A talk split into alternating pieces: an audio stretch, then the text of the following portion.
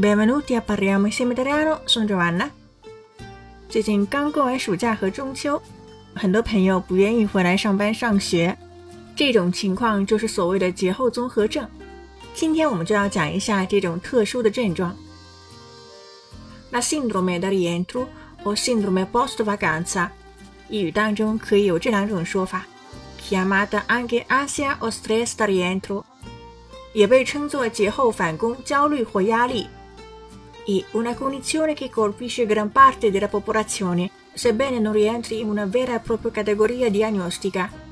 是一种影响大部分人的状况，尽管它不属于真正的诊断类别。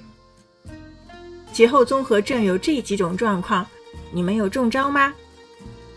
Stanchezza，疲倦；nervosismo senza una causa，没有原因的紧张；apparente ansia。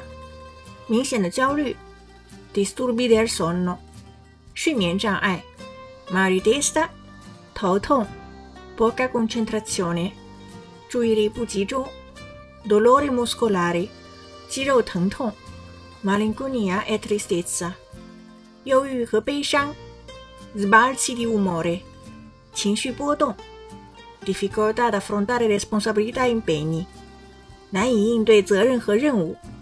malessere generale psicofisico，身心全面不适。那如果有这些症状，我们要如何应对呢？Cura l'alimentazione, magari prova una nuova dieta, fai dello sport, non ha un'importanza quale, basta che ti faccia sentire bene e che non inneschi lo spirito di competizione, visto anche questo porta stress. 注意饮食，或许尝试一种新的饮食法。